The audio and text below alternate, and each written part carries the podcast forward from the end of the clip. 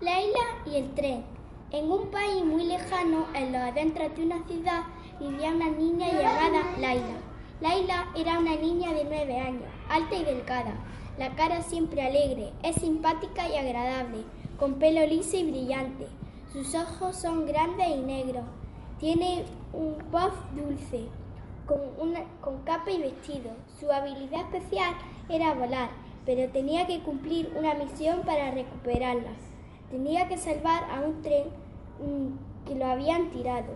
Fue a por el tren y le dijo que un científico quería que un tren pudiese ir a llevar a los niños al cole y que hablase, pero solo salió que, que hable y me tiró.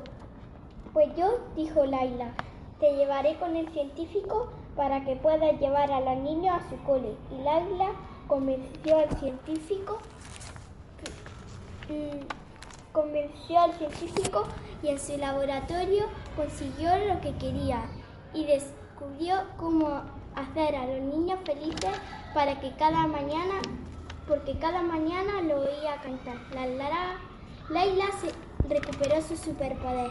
Colorín colorado, este cuento se ha acabado.